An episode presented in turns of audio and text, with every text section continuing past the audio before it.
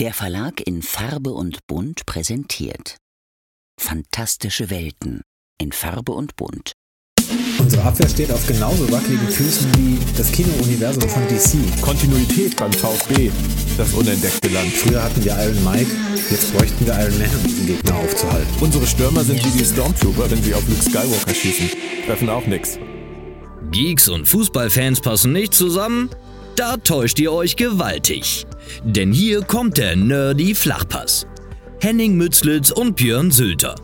Journalisten, Geeks und Fußballfans, die ihren Vereinen rettungslos verfallen sind.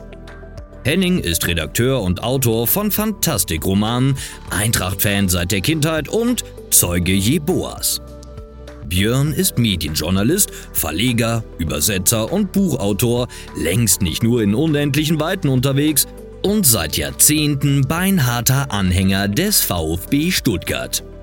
Gemeinsam bilden sie nicht nur die Chefredaktion des bekannten Fachmagazins Geek, sondern auch das Duo des Nerdy Flachpass. Vom Main zum Neckar. Fans, Freunde, Geeks. SGE und VfB. Zwei Teams, zwei Typen, ein Podcast. Und hier sind sie. Henning Mützlitz und Björn Sülter. Moin Moin zum Nerdy Flachpass Ausgabe 10. Es ist unglaublich, wir haben tatsächlich diese erste Jubiläumsmarke schon erreicht. Hallo Henning. Hi Björn. Was geht in dir vor, wenn ich sage Nerdy Flachpass Ausgabe 10? Ich jubiliere innerlich. Wie du das so tust. Ja. Was geht sonst in dir vor? Ähm, ziemlich viel. Oh. Ziemlich viel zu tun. Ziemlich viele Gedanken über alle möglichen Dinge. Natürlich auch zu Fußball, wo wir später drüber kommen. Ähm, aber im Zuge der ganzen äh, interessanten Spiele der letzten Zeit, auch im, im Zuge der Champions League-Partien, unter anderem gestern Abend, das ähm, durchaus gloriose Ausscheiden und das Ganze drumherum bei unserem ruhmreichen FC Hollywood, was ja sehr, sehr viele Leute von uns, die es nicht mit dem FC Bayern halten, sehr, sehr genießen, auch im Moment. Da haben wir schon drüber geredet. Ist mir eingefallen, ähm, dass dieses ganze was sich dort abspielt. Da werden Informationen durchgesteckt, da wird der Torwarttrainer entlassen, da schlägt der eine Spieler dem anderen in der Kabine aufs Maul. Also solche Sachen, die du dir wirklich ja kaum ausdenken kannst, haben wir auch schon alle erlebt. Nicht deswegen, weil wir auch in Fußballkabinen anwesend waren, wobei ich das bei dir gar nicht weiß, ob du mal in einem Fußballverein gespielt hast. Hast yes. du? Ah, okay. Ja, ja, in der Jugend. Okay, dann hast du das vielleicht sogar live mitbekommen. Ich, ich tatsächlich nur virtuell. Denn wir haben ja auch schon mehr oder weniger erfolgreich in unserer ähm, Gamer-Karriere Fußballvereine gemanagt. Oh ja. Also, wir waren ja wirklich die klassischen äh, englischen Manager, das heißt, wir haben das Gesamtkonstrukt des Vereins im Blick gehabt, Einkäufe getätigt, Stadien ausgebaut, äh, Beziehungen zur Presse äh, gepflegt oder auch nicht, aber auch das Training geleitet, die selbst selbst die Zimmerbelegung der, der Spieler äh, festgelegt ähm, Spieler suspendiert, patzige Antworten gegenüber Medienvertretern gegeben, Chaos in der Führungsriege verursacht oder äh, ausgehalten. Ähm, waren auch oft mit Mannschaften konfrontiert, die sich aus unerklärlichen Gründen gegen uns aufgelehnt haben, diszipliniert werden mussten, die auch aus unerklärlichen Gründen alle Spiele gewonnen oder verloren haben.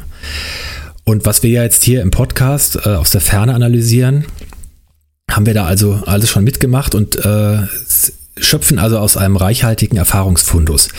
Und ich wollte dich deswegen mal fragen, bevor ich ähm, da auch noch ein paar Sachen zu sage. Welche Fußballmanager-Spiele hast du denn vor allen Dingen in jüngeren Jahren äh, gerne gespielt? Da war das tatsächlich auch noch ein bisschen nerdiger, finde ich, als heute, weil es, weil dieser, dieser ganze Gaming-Bereich ja eher den Nerds vorbehalten war und nicht so mainstreamig war. Ja, in den 90ern. Das heißt, das heißt, als alter Fußballfan und schon seit Kindheits-VfB-Fan hast du dich doch da sicherlich auch schon früh ausgetobt. Ja, absolut. Ähm, sowohl im Action-Bereich, da kommen wir sicherlich zu einem späteren Zeitpunkt nochmal zu, als auch natürlich im Manager-Bereich. Und ich weiß, dass ich äh, den Bundesliga-Manager Professional damals ähm, mal gespielt habe. Das ist ja so die Standardantwort eigentlich für viele. Ähm, aber er hat mich nie richtig gekickt.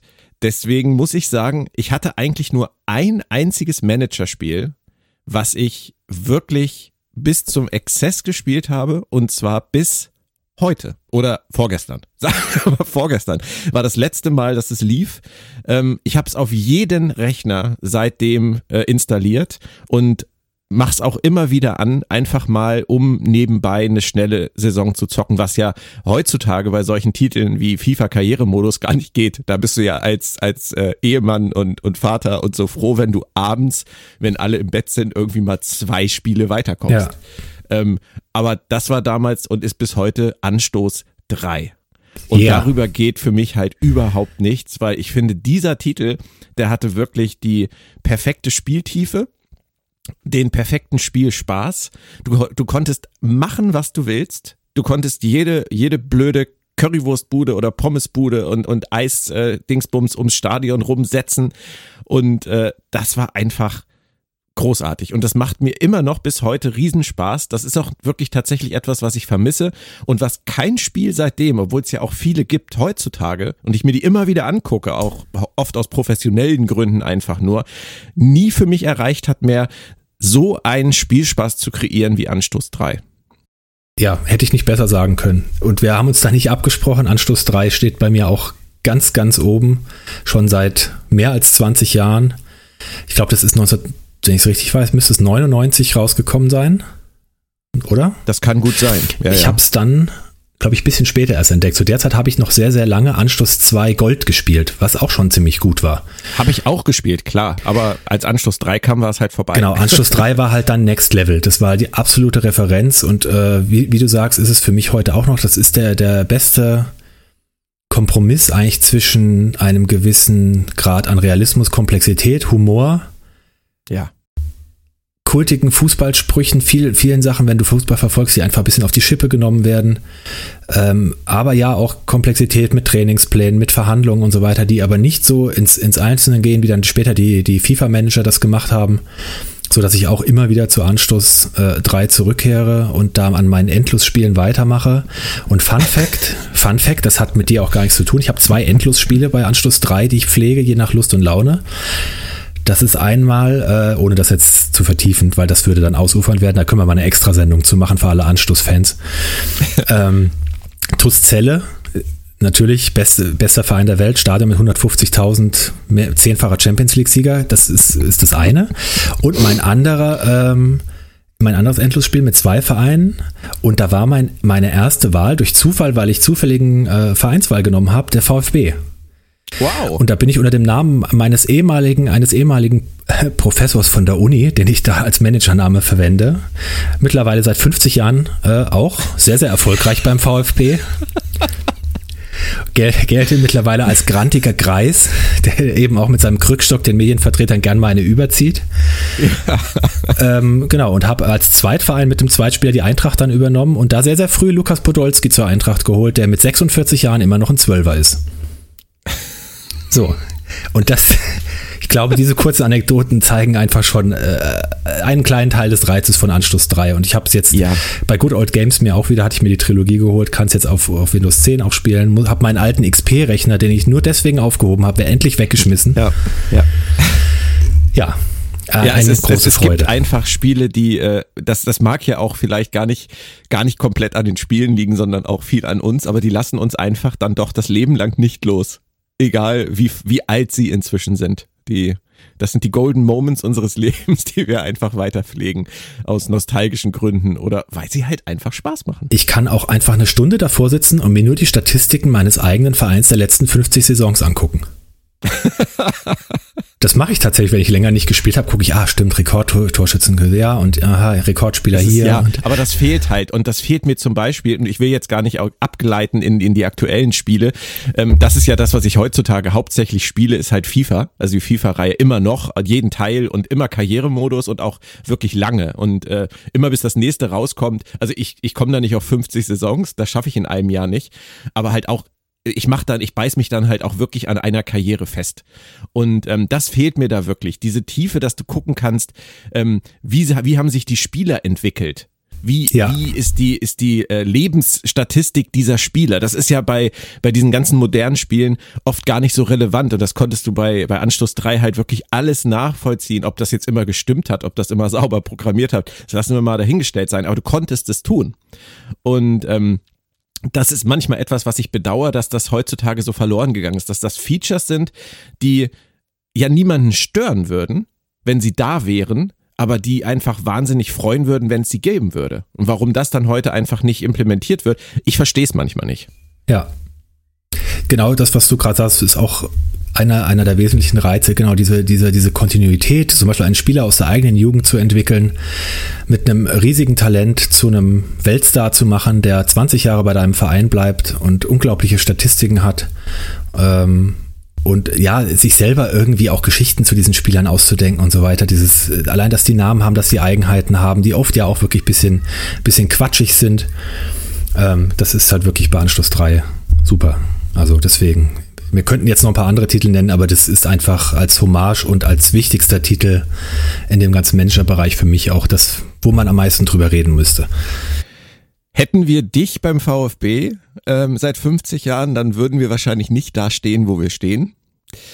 Das ist die Überleitung zur aktuellen Situation im echten Fußball. Ich hoffe, die ist jetzt halbwegs geglückt. Ähm, wir müssen den 28. Spieltag nachbereiten. Ähm, zum Glück diesmal nur ein Spieltag. In unserer letzten Ausgabe war das ja in Monologform von uns beiden vorgetragen und da sind wir so ein bisschen durch einige Spiele durchgeritten und einige Entwicklungen. Aber es ist ganz schön, dass wir heute nur diesen einen Spieltag haben. Er endete für uns beide gleich und doch nicht, wie ich sagen würde. Und äh, wenn du nichts dagegen hast, würde ich sagen, fangen wir mit dem VfB an. Das können wir gerne tun. Ähm Hast du dazu eine Frage der Woche? Ja, ich hätte mehrere Fragen. Die Frage der Woche wäre völlig unerwartet, ob das für dich jetzt schon aufgrund der Ereignisse das vorgezogene Spiel des Jahres war. Okay, ähm, das habe ich oft gehört und gelesen tatsächlich in den letzten Tagen, in der letzten Woche.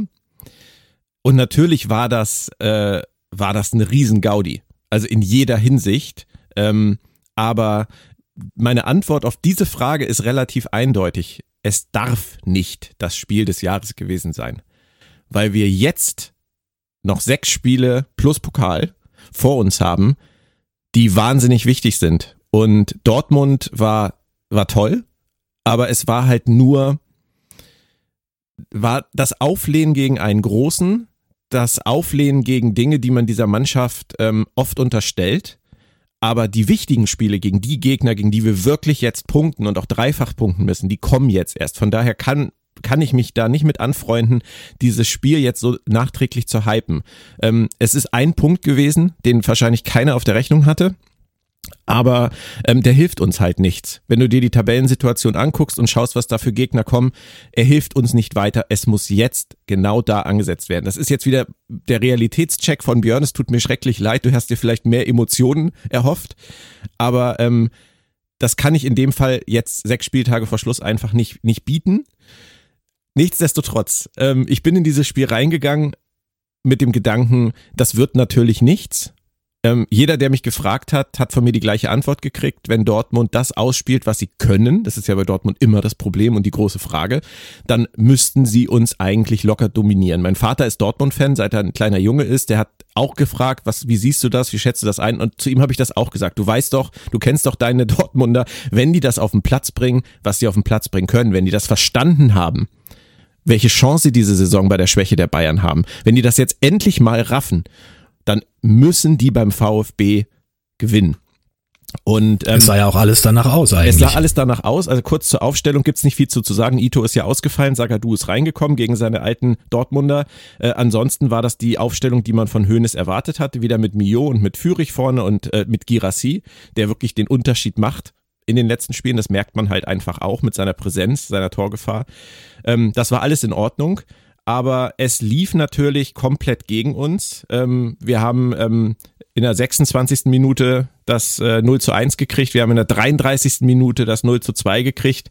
Da war die Stimmung äh, im Neckarstadion natürlich schon relativ mies. Und dann noch diese rote, gelb-rote Karte von äh, dem Sportsfreund Mavropanos, der ja immer dafür gut ist, nicht mitzukriegen, was gerade abläuft. Also dieses Ding mit ich faul und dann mecker ich oder ich mecker und dann faul ich, das kann der ja wirklich gut. Ähm, nach einer rot-gelb-roten Karte in der 39. Minute im Heimspiel gegen Dortmund bei 0-2 gehst du in die Pause und ich denke, jeder ist in dem Moment davon ausgegangen, das sieht jetzt nicht besonders gut aus.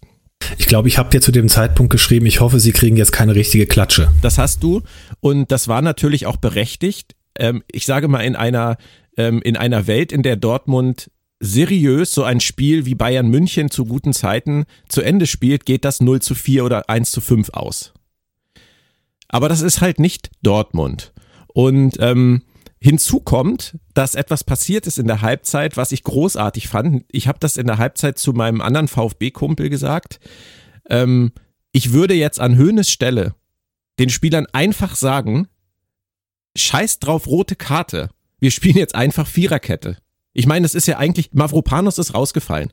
Du hast aber immer noch zwei Innenverteidiger und zwei Außenverteidiger auf dem Platz. Ja, du bist ein Mann weniger, logisch. Aber es ändert sich im Prinzip an der Statik des Spiels nicht viel. Spielst einfach Viererkette. Und genau das hat Hoeneß nach dem Spiel dann im Interview gesagt, dass er seinen, seinen Spielern in der Kabine schlicht gesagt hat, 0-2 klingt nicht gut, versucht nochmal alles, ihr spielt's jetzt einfach mit Viererkette. Wir ändern gar nichts. Und das finde ich toll, weil es ist so simpel, aber das ist halt das, was letztendlich dazu geführt hat, dass der VfB das Spiel letztendlich genauso weiterspielen konnte. Dortmund irgendwann nach meinem Gefühl die Lust verloren hat und äh, einfach nicht mehr dagegen angegangen ist, was da passiert, weil sie sich ja auch auf diesen 2-0 in gewisser Weise ausgeruht haben.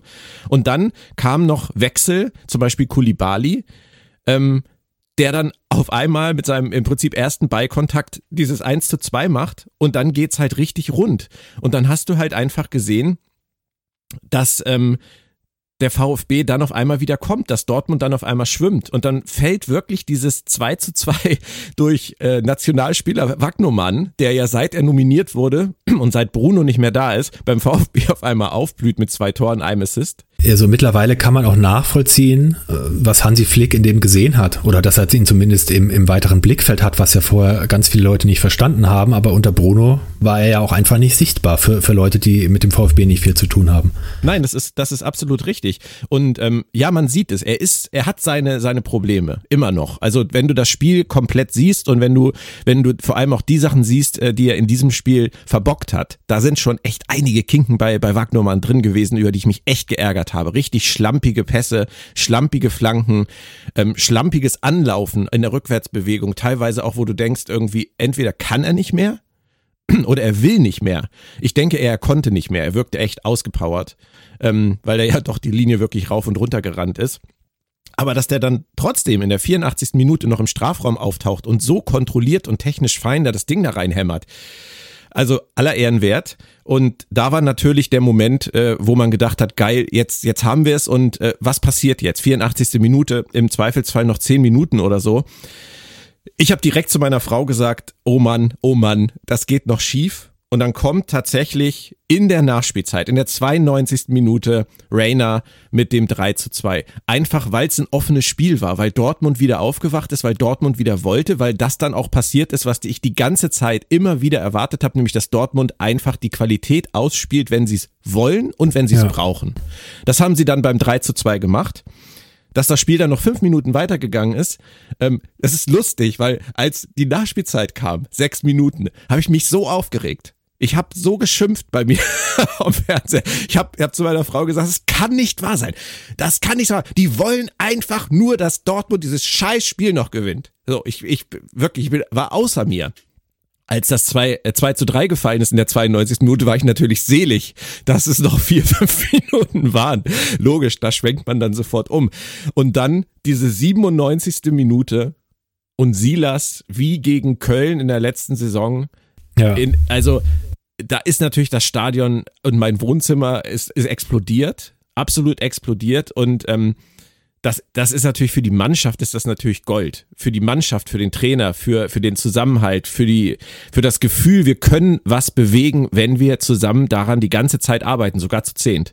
Ja. Gegen Dortmund. Also das war schon irre und, und das hat mich natürlich schon, schon wahnsinnig gefreut. Ja, das Beeindruckende fand ich, also ich habe es nur, ich habe es ja im Ticker verfolgt und konnte es auch kaum glauben, habe dann die äh, Zusammenfassung gesehen, aber das Beeindruckende fand ich, dass man sagt, wie du sagst, wir liegen 0-2 hinten gegen den Favoriten. Es läuft irgendwie alles gegen uns. Dann noch durch zwei dämliche gelbe Karten einen Verteidiger verlieren. Und dann zu sagen, wir gehen jetzt da raus, es ist egal, wir geben jetzt nochmal alles, wir gucken, dass wir nochmal rankommen. Wir merken, Der BVB will irgendwie verwalten und kann es aber nicht richtig, weil einfach beim BVB auch so viele Probleme im ganz, ganzen Gefüge und in der Mentalität äh, äh, herrschen, dass wir da jetzt irgendwie eine Chance haben, vielleicht nochmal was rauszuholen. Dann klappt das und dann kriegst du aber trotzdem wieder einen Schlag in die Kniekehlen. Du hast halt wirklich genau diese Willensleistung, die dir keiner zugetraut hat, wo du vielleicht selber erst zu der Überzeugung kommen musstest, dass du das überhaupt leisten kannst. Ähm, du hast die gerade absolviert, und dann kriegst du halt trotzdem mal schnell wieder einen in die Fresse. Und dann aber nochmal zu sagen, keine Ahnung, wir kriegen noch einen Angriff und irgendwie die, die, die halbe Dortmunder Mannschaft ähm, nimmt irgendwie unbeteiligt am Spielaufbau, oder das heißt, nimmt unbeteiligt teil, widerspricht sich, also nimmt nicht am, am Spielaufbau äh, des VfB teil, beziehungsweise stört den nur so halbherzig durch irgendwelche Pressing-Aktionen in den, in den letzten Sekunden, wo aber auch nur drei Leute mitmachen und der Marco Reus irgendwo rumtrabt. Ja. Und dann batschen wir ihnen halt noch eine. Und alleine diese Überzeugung zu haben und nicht die Köpfe hängen zu lassen, den Ball ein bisschen rumzuschieben und nochmal drei Bälle nach vorne zu hauen, die irgendwo im Seiten auslanden und dann wird abgepfiffen, was ja so ein erwartbarer und auch psychologisch nachvollziehbarer Reflex gewesen wäre. Ja. Das fand ich eigentlich das Bemerkenswerteste. Und da, da hat offensichtlich wirklich der, der große, oder wir werden es ja zeigen, wie groß der ist, aber ein, ein deutlich spürbarer Wandel stattgefunden, ein deutlich spürbarer Wandel. Wir können zu jeder Zeit noch alles schaffen und wir, wir kämpfen bis zur letzten Sekunde und wir haben die Qualität, das zu schaffen und wir glauben auch wieder dran. Und das ist, glaube ich, das, was die ganze Zeit gefehlt hat und was jetzt im Abstiegskampf einfach wirklich nötig ist, aber auch ein großes Fund ist, an diesem Punkt gelangt zu sein. Ja, es, es, es ist ja immer nur eine Momentaufnahme. Das wissen wir beide. Ähm, das ist auch was fürs Phrasenschwein. Egal. Ähm, aber man, man muss es halt einfach so sehen. Du hast vorher einen Trainer an der Linie gehabt mit Bruno Labbadia, elf Spiele lang, der diese Grundhaltung hatte. Wir müssen wissen, woher wir kommen. Wir müssen demütig sein. Der Kader, das Problem. Uns fehlt ein Stürmer es fehlt hier und da, der Mio ist noch nicht so weit, der Egloff ist noch nicht so weit, der ist noch nicht so weit, der ist noch nicht so weit. Das war ja, das war ja eine endlose Leihe an Dingen, die nicht funktionieren. Der Bruno war ja auch nicht so weit. Bruno war auch nicht so weit. Das, das wissen wir jetzt inzwischen auch. Aber er ist halt derjenige, der sofort rangegangen ist. Und er hat ja auch, als er angetreten ist, da haben ja viele gesagt, endlich wird diese Mannschaft mal rangenommen. Habe ich auch gesagt. Aber die Frage ist halt, wie kommt es rüber mit seinem Training rund um die Uhr und, und Einkasernieren der Spieler. Und ähm, ich glaube, der hat sich da schon zu Beginn wenig Freunde gemacht. Ähm, und mit dieser Art, dieser Darstellung, die Spieler eher schlecht zu reden als gut zu reden, kannst du halt so eine Mentalität im Zweifelsfall gar nicht rauskitzeln. Und Hoeneß macht halt offensichtlich das Gegenteil. Ähm, ob das langfristig funktioniert, das werden wir erst in einiger Zeit wissen. Aber für den Moment, glaube ich, ist er mit diesem Team wirklich so ein richtiger Buddy. Das ist eine richtig eingeschworene Truppe jetzt gerade, die zusammen weiß, was sie erreichen kann. Und ähm, wenn das so weitergeht, die nächsten sechs Spiele, das werden wir gleich besprechen, dann besteht sicherlich auch eine Chance, äh, dass wir das in dieser Saison noch in irgendeiner Form hinkriegen, auch wenn es knapp wird. Ich möchte nur einen letzten Satz zum VfB-Spiel noch sagen. Ähm, ich war sehr, sehr unglücklich mit dem Schiedsrichter. Ähm, ich mecker selten über Schiedsrichter weil die ja auch einfach einen recht schwierigen Job haben und ich mit denen auch selten tauschen möchte. Aber das ist für mich wieder so ein Lehrspiel gewesen, ähm, bei dem ich wirklich die Hände über dem Kopf zusammengeschlagen habe. Aus VfB-Sicht und aus BVB-Sicht. Also dieses Foul von äh, Girassi in der ersten Minute gegen Emre Can, wo er ihm wirklich auf den Fuß steigt. Ähm, mhm. Ähm, das hätten viele mit Recht mit Rot bewertet. Ja. Da hat der VfB wirklich Glück gehabt. Da hat er aber eine Linie an den Tag gelegt, direkt mit dieser Wertung, die er dann durchgezogen hat. Komischerweise dann aber auch recht einseitig. Also die gelb-rote Karte für Mavropanos zum Beispiel. Ähm, für zwei Dinge, die man pfeifen kann, muss, ja. Ähm, aber in, in Kontrast zu dem, was er bei Dortmund alles gepfiffen und nicht geahndet hat, passt es halt 0,0 zusammen.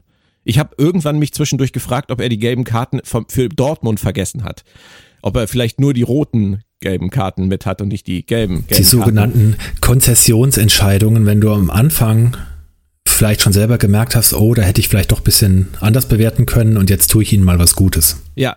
Ist aber auch eine Behauptung, muss natürlich nicht stimmen. Nein, aber das, das ist mir halt das erste Mal richtig aufgefallen bei dem Foul von Aller gegen Karasor. Das war so in der ersten Viertelstunde, ähm, wo es dann auch kein Gelb gab und es hätte eins geben müssen, meiner Meinung nach.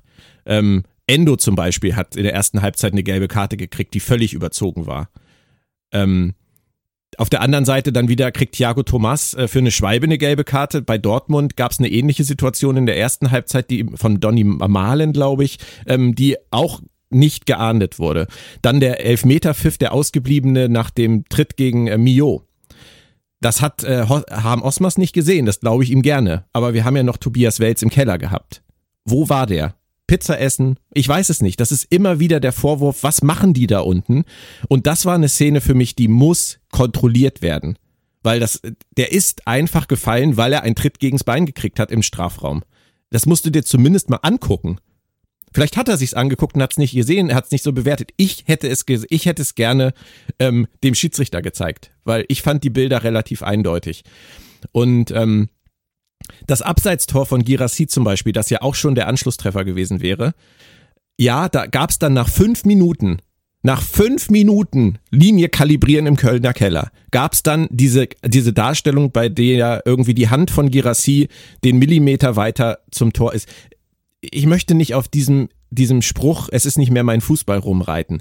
Aber wenn bei so einer Abseitsentscheidung der Kölner Keller fünf Minuten braucht, um diese Linie so zu kalibrieren, dass man diesen einen Millimeter der, des rechten Mittelfingers von Girassi im Abseits sieht, tut mir leid, dann möchte ich bitte, dass der Schiedsrichter mit seinen Linienrichtern das in Zukunft wieder auf dem Platz entscheidet.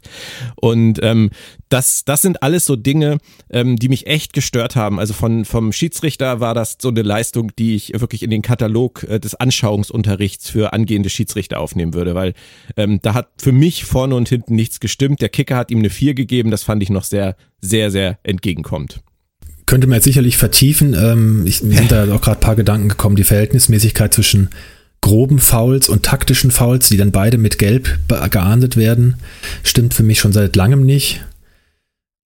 Das mit dem Abseits ist natürlich eine schwierige Sache. Abseits ist Abseits, auch wenn es ein, ein Millimeter ist. Und andererseits, wenn du da ewig, ewig brauchst, dann kannst du auch mal sagen, es ist eine gleiche Höhe. Ja. Umgekehrt würde man sich vielleicht beschweren, hätte Dortmund so ein Tor gemacht und es wäre gegeben worden gesagt, er war doch drei Zentimeter im Abseits. Und auch drei Zentimeter sind Abseits. Das ist halt, es ist eine knifflige Ecke, äh, ja, wirklich eine knifflige Entscheidung.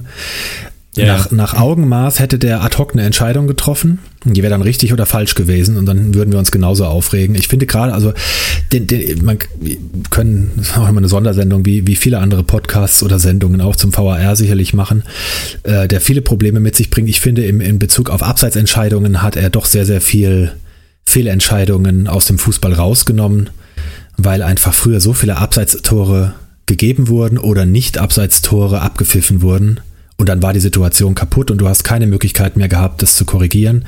Und da sind ja auch Vereine abgestiegen wegen solchen Sachen. Also deswegen, äh, da finde ich es okay. Ich habe bei ganz anderen Ecken dann Probleme mit, mit dem VAR oder mit dem Schiedsrichter, der bei der Eintracht ja auch nicht den besten Tag erwischt hat gegen Gladbach. Ja. Nein, ich wollte das auch nicht vertiefen. Ich wollte es nur noch äh, der Vollständigkeit halber erwähnen. Aber lass uns einfach mal zum anderen Spiel kommen. Es war auch ein Unentschieden, aber es war äh, kein Spektakel, so wie in Stuttgart. Es war eher ein Unentschieden der Marke. Bitte füllen Sie diesen Satz auf, Herr Mützlitz. Der Marke un, also unpopular opinion stimmt mich zuversichtlich. Wow, okay, dann mal los. Also rein vom Ergebnis, wie du sagst, schon wieder nur unentschieden gespielt. Die Eintracht gewinnt nicht mehr. Mittlerweile sieglos seitdem, ich habe es jetzt nicht nachgeschlagen, aber es ist noch länger äh, als bei Augsburg, wo wir eben drüber geredet hatten im Vorgespräch. Äh, es ist, ähm, glaube ich, seit Februar mittlerweile, also seit sieben Spielen ohne Sieg. Äh, vor allen Dingen die Heimspiele haben wir auch schon thematisiert, die man gewinnen hätte sollen, um einfach oben dabei zu bleiben. Alle nicht gewonnen. VfB vorne weg, Bochum ging es weiter und jetzt auch das Heimspiel gegen Gladbach. Die erste Halbzeit war, viele sagen eine Katastrophe, dem würde ich mich nicht ganz anschließen, aber die war sehr, sehr, wirkte wie gewollt, aber nicht gekonnt. Auch das, was du gerade schon über den Herrn äh, Wagnumann gesagt hast, hat die ganze Eintracht an den Tag gelegt. Erneut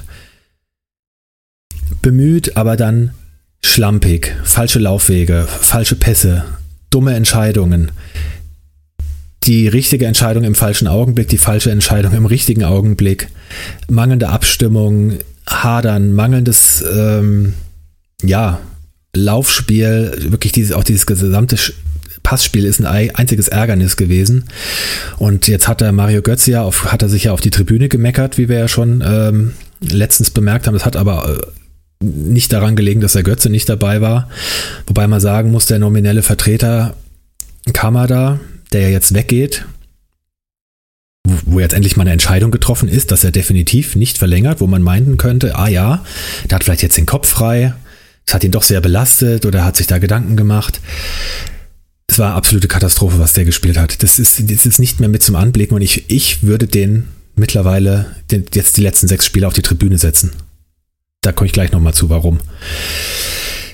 Ja, das war die erste Halbzeit. Und was passiert? Du fängst gut an, bemühst dich, denkst, ah, das ist so der, der, der Grundansatz passt ja, auch wenn es schlampig ist. In der 13. Minute läufst du, presst du so derartig hoch in einem, in einem Moment, wo Gladbach eigentlich kaum ein Interesse daran hat, überhaupt nach vorne zu spielen.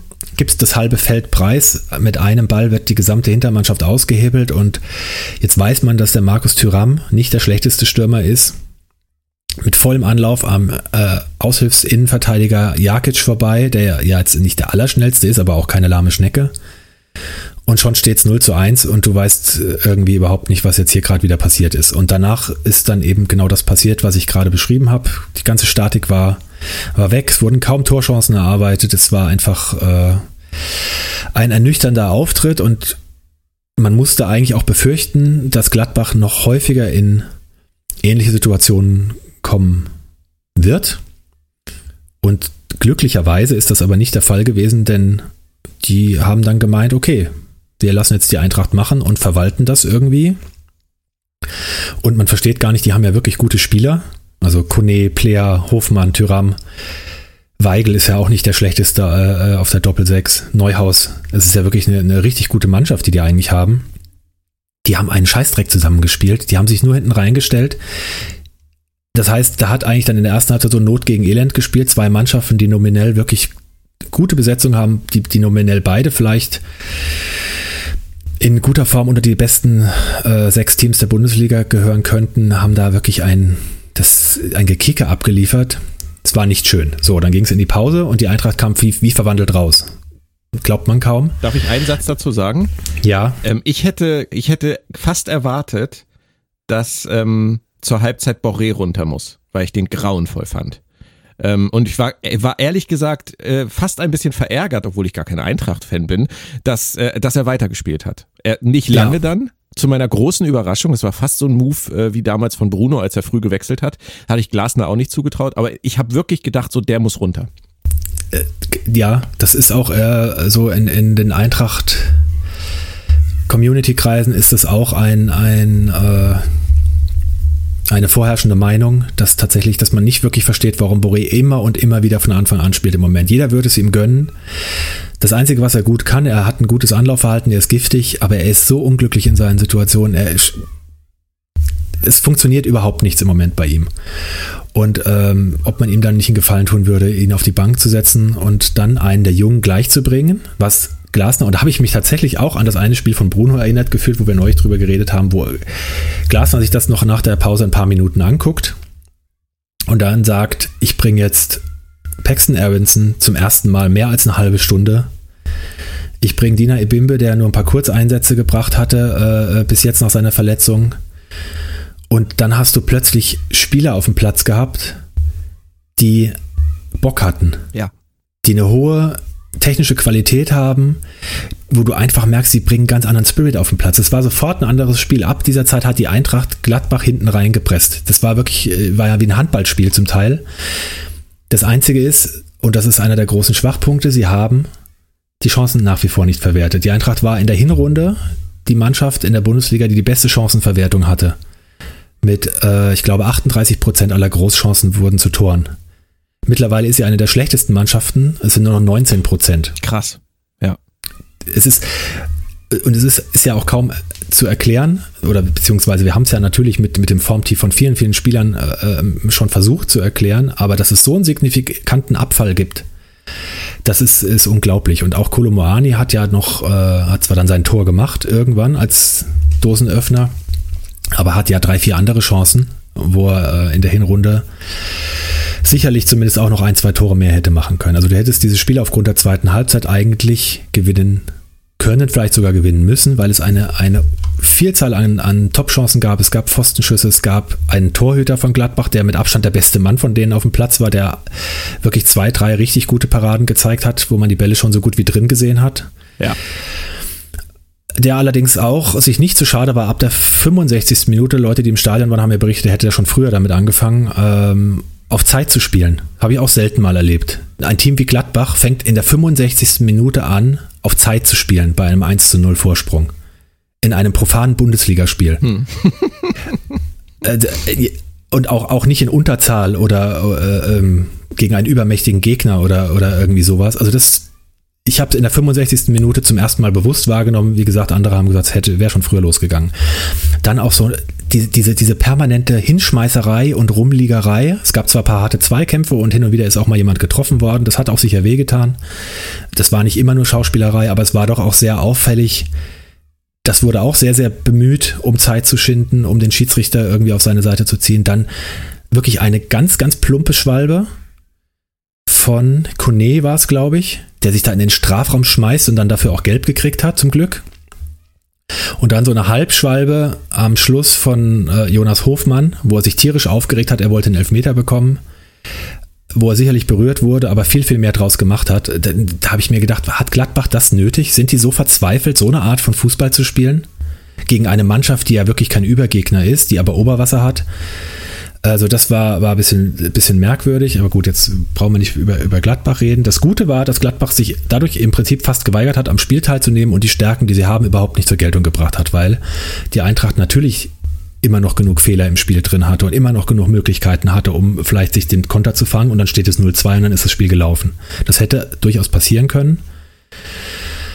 Es ist aber nicht passiert, auch weil, weil sie ihnen einfach keine Luft gegeben haben und weil Gladbach irgendwie, wie gesagt, selber äh, katastrophal gespielt hat und eigentlich wirklich mit dem 1 zu 1 gut bedient war.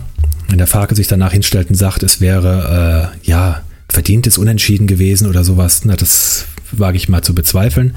Deswegen, und da komme ich jetzt auf mein Eingangsstatement zurück, ich bin eigentlich durchaus positiv gestimmt, weil Aronson Ebimbe, auch Alidu, der dann eingewechselt wurde, ähm, wirklich richtig Feuer gemacht haben weil die Mannschaft, glaube ich, sieht, Buta hat auch ein richtig gutes Spiel gemacht, über, über rechts, ganz, ganz viele Flanken reingebracht, ganz, ganz viele Pässe, ganz viele Chancen sind über die rechte Seite entstanden.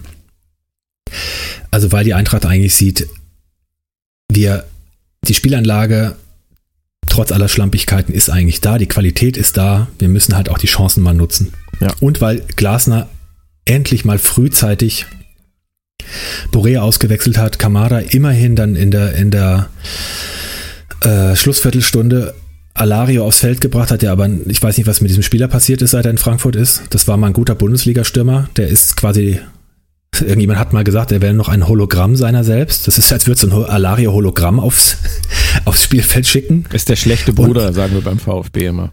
Der ja, und der, und der echte Alario ist irgendwo im Urlaub ja. oder äh, die Woche auch hat er viel Ärger schon bekommen im Training, weil er sich irgendwie auch in Trainingsspielen weigert anzulaufen, gedankenlos ist.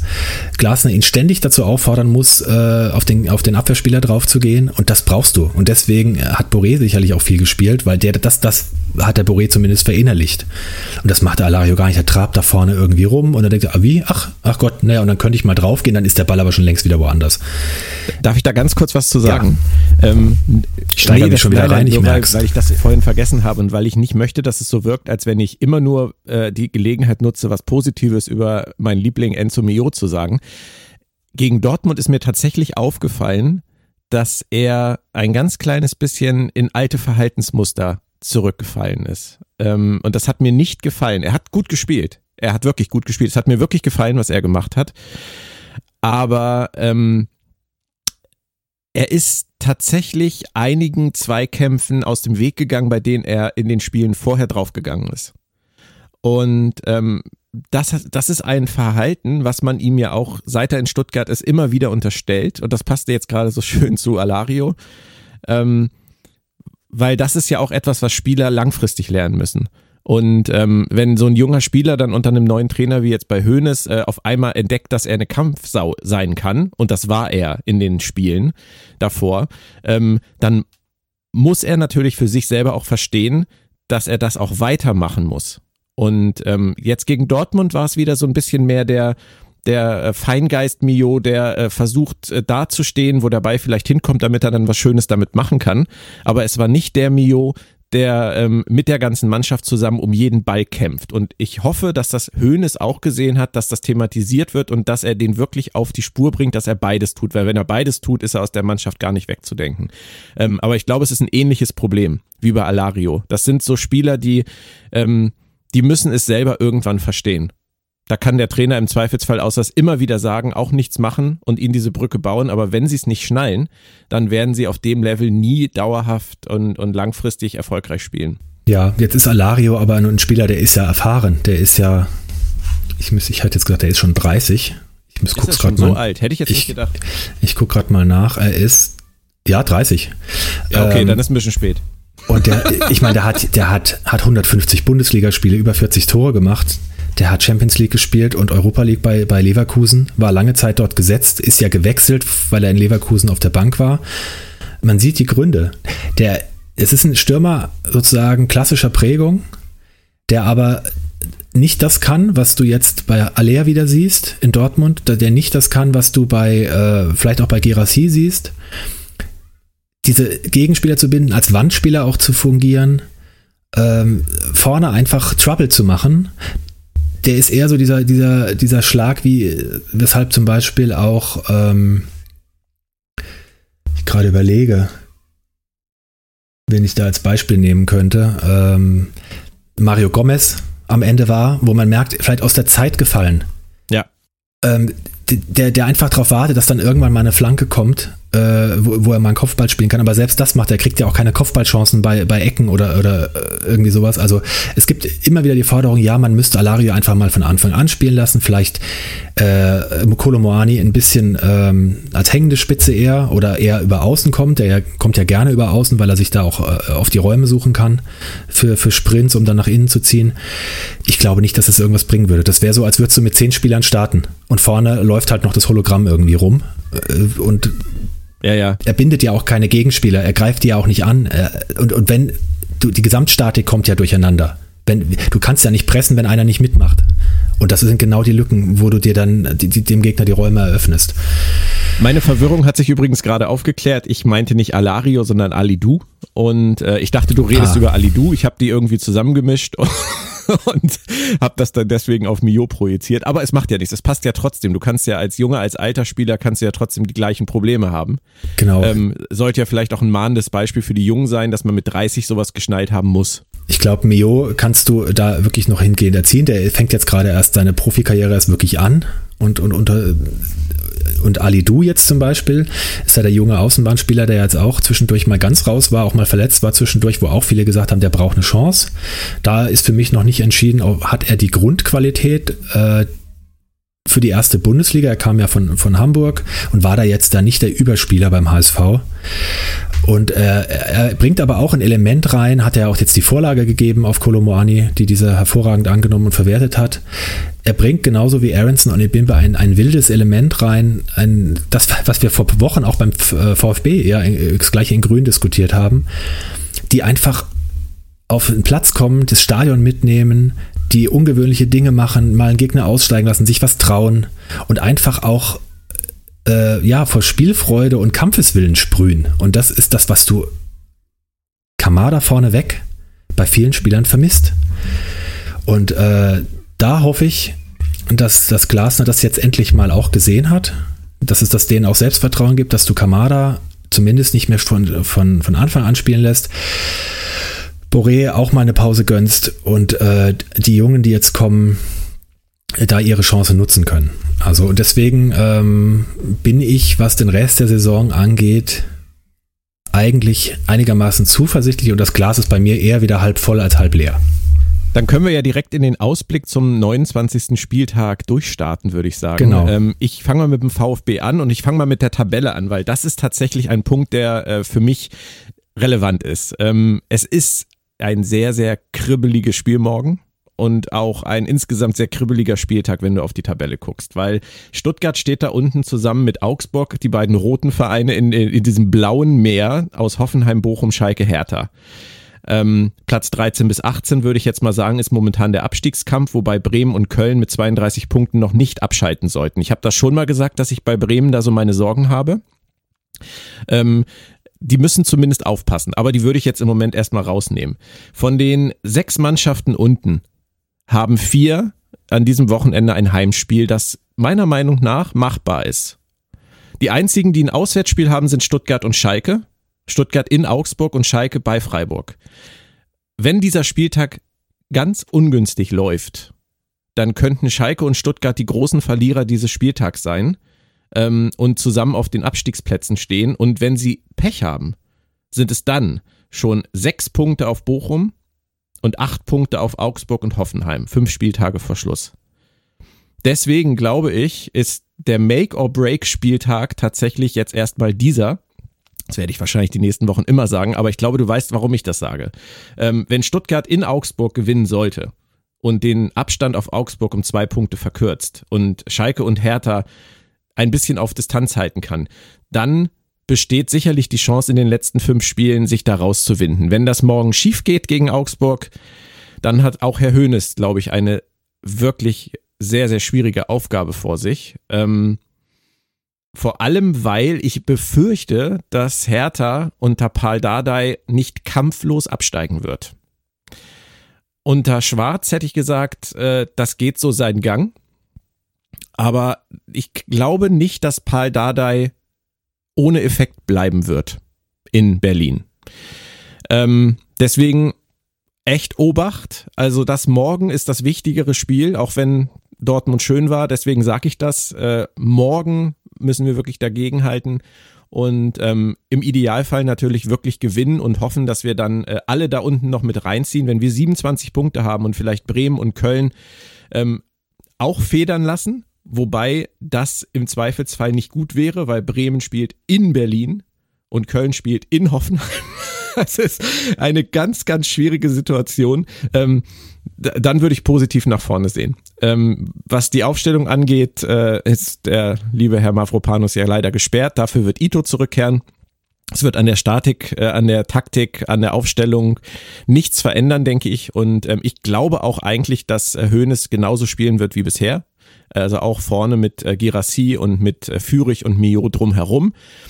Wenn es nicht so sein sollte und statt zum Beispiel Mio jemand anders spielt, hat er vielleicht gesehen, was ich gesehen habe und ist sich seiner Optionen bewusst. Silas und Kulibali haben sich jetzt aufgedrängt und ähm, könnten beide für Fürich und Mio reingehen. Ähm, ansonsten sehe ich überhaupt keinen Bedarf. Also ein Haraguchi würde ich auf keinen Fall mehr bringen in den nächsten Spielen, so wie der sich präsentiert, auch jetzt gegen Dortmund äh, nach der Einwechslung ganz furchtbar.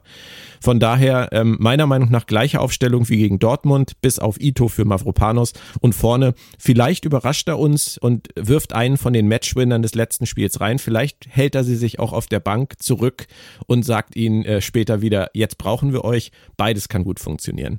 Und ähm, ansonsten gilt einfach, was oft gilt in solchen Situationen, verlieren verboten. Ja, würde ich zustimmen, dass es jetzt wirklich ein enorm wichtiges Spiel ist, was, was da einige Fingerzeige ähm, nach sich ziehen wird, aber natürlich auch nicht vorentscheidend. Ich glaube, Augsburg hat auch gerade ziemliche Probleme auch für die Stimmung in Augsburg ist sicherlich nicht zuträglich, dass Gikiewicz nicht spielen kann, wenn ich es richtig weiß. Berisha als bester Stürmer spielt nicht. Das ist, die nehmen ja auch immer ihr Stadion mit. Gerade der Gikiewicz ist ja so ein Drecksack, der äh, Grüße.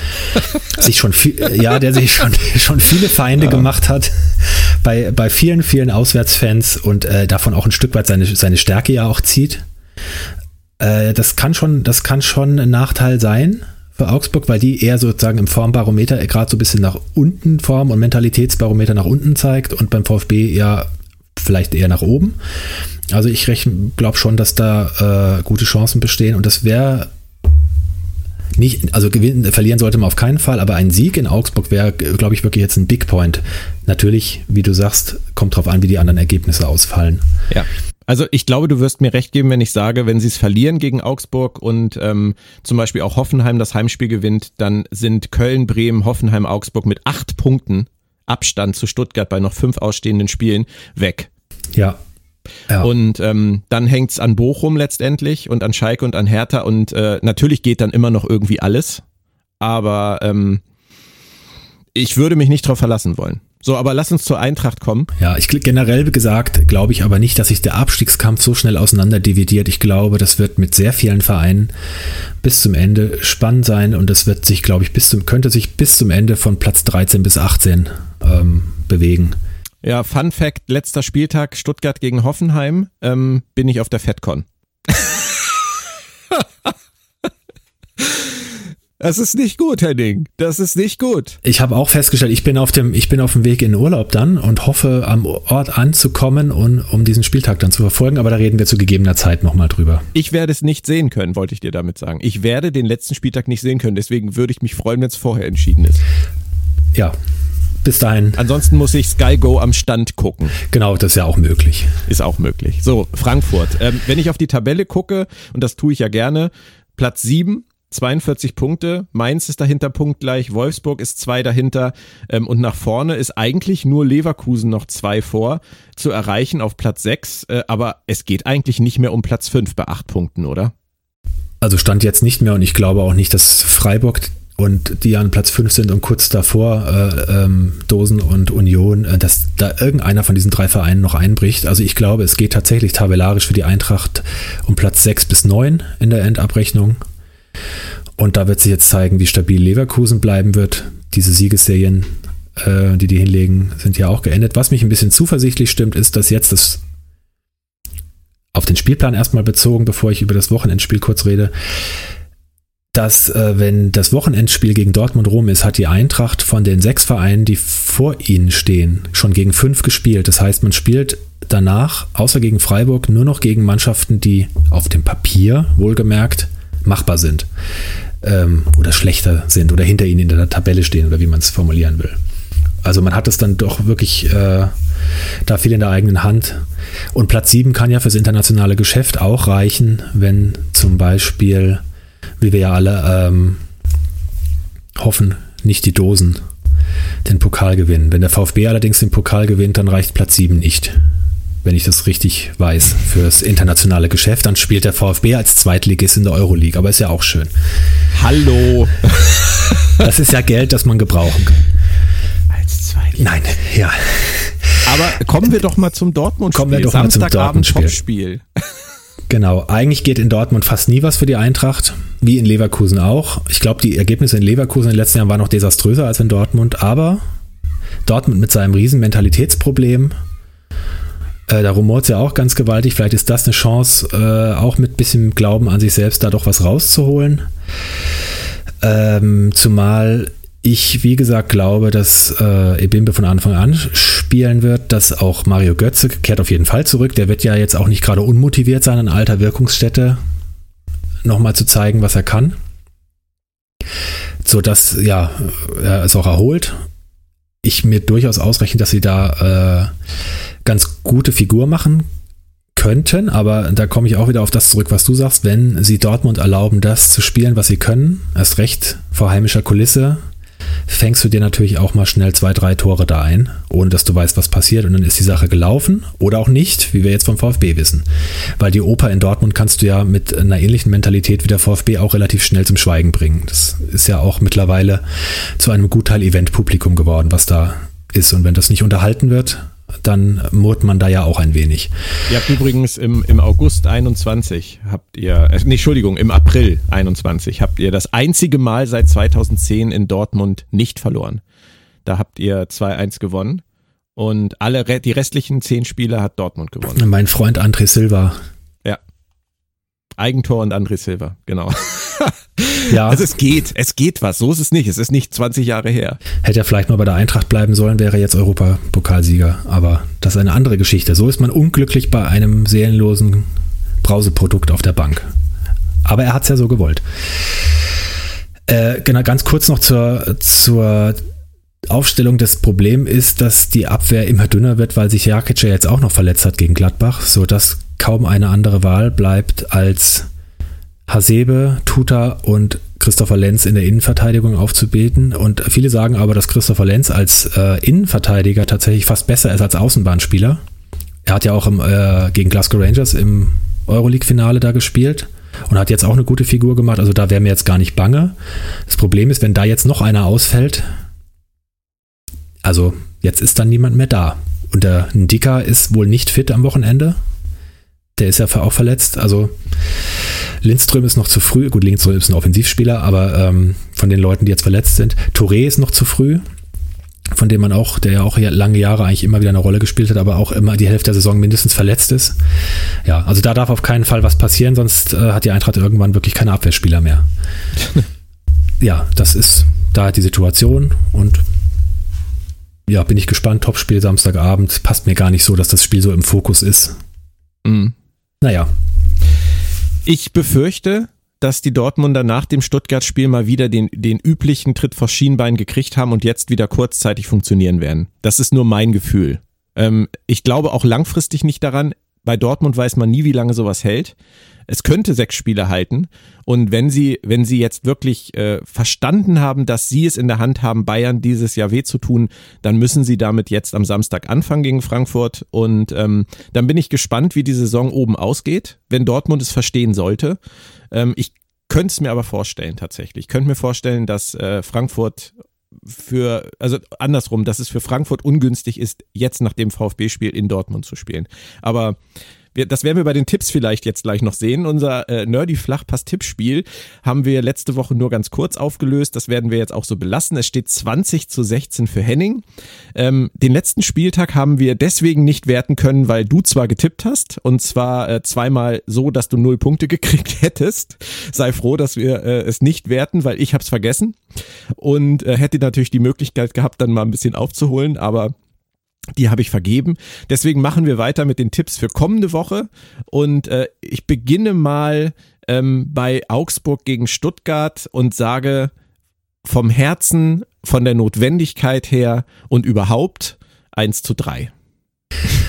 Ich bin mir auch ziemlich sicher, dass der VfB das Ding zieht. In einem äh, umkämpften Spiel nicht ganz so klar, aber dass er 2 zu 1 in Augsburg gewinnt. Dankeschön. Nehme ich. Ähm, und dann kommen wir zum BVB gegen Frankfurt. Du darfst gerne anfangen. Ich hätte intuitiv auch gesagt, hm, der VfB könnte eine Reaktion zeigen, die kommen ins Rollen, das geht am Ende 3-1 für den BVB aus. Aber ich ähm, gebe jetzt meinen Hoffnungstipp ab und sage, die Eintracht ist doch stabiler und der BVB wird Kolomoani nicht in den Griff bekommen, also geht es 2 zu 2 aus. Okay, ähm, ich bleibe bei dem, was ich eben angedeutet habe. Ich denke, dass Frankfurt ein gutes Spiel machen wird. Ich glaube, dass sich Dortmund am Ende durchsetzt ähm, und es 3 zu 2 ausgeht für den BVB. So gehen wir ins Wochenende, Henning, ähm, aber natürlich nicht ohne unser nerdy Flachpass-Zitat der Woche, bei dem bin ich jetzt wieder dran und ich habe was ausgesucht, was äh, finde ich sehr, sehr schön dazu passt, was beim VfB in, letzten, in den letzten Spielen unter Sebastian Hoeneß passiert ist. Ähm, wir können ja vielleicht ganz uncharakteristisch nach dem Zitat, nachdem geklärt ist, äh, von wem es ist, noch kurz drüber reden, warum ich das so sehe. Aber ich möchte es dir erstmal vorstellen und dich fragen, ob du es erkennst. Das Zitat lautet, wenn du 32% Zweikampfquote in der ersten Halbzeit hast, kannst du Dreier, Vierer, Fünfer oder Fahrradkette spielen. Ist völlig egal. Ja, ich, ich kenne das, kenn das Zitat tatsächlich. ähm. Dann frag dich jetzt mal, warum du es kennst. Das ist jetzt mein ultimativer Tipp. Weil es Bruno Labbadia gesagt hat? Nein, Oliver Glasner. Oliver Glasner. Ich extra ein Oliver Glasner Zitat für dich ausgesucht. Ähm, ich finde es ein sehr schönes Zitat und beim VfB äh, ist es im Prinzip ja umgekehrt. Da die jetzt endlich alle zusammen stehen, alle zusammen kämpfen, alle zusammen ähm, das auf den Platz bringen, was sie spielen können, ist es auch beim VfB dann wie in Dortmund äh, nach der Halbzeit egal, ob du Dreier, Vierer, Fünfer oder Fahrradkette spielst oder ob du in Unterzahl bist es kommt auf andere Dinge an. Und das finde ich, fängt Herr Glasner mit diesem Zitat sehr schön ein. Das ist richtig. Dann sagen wir bis nächste Woche und äh, ich würde euch vorschlagen, ihr haltet den Ball flach, wir tun es auch und hören uns nächste Woche wieder. Tschüss, Henning. Bis nächste Woche. Tschüss, Björn.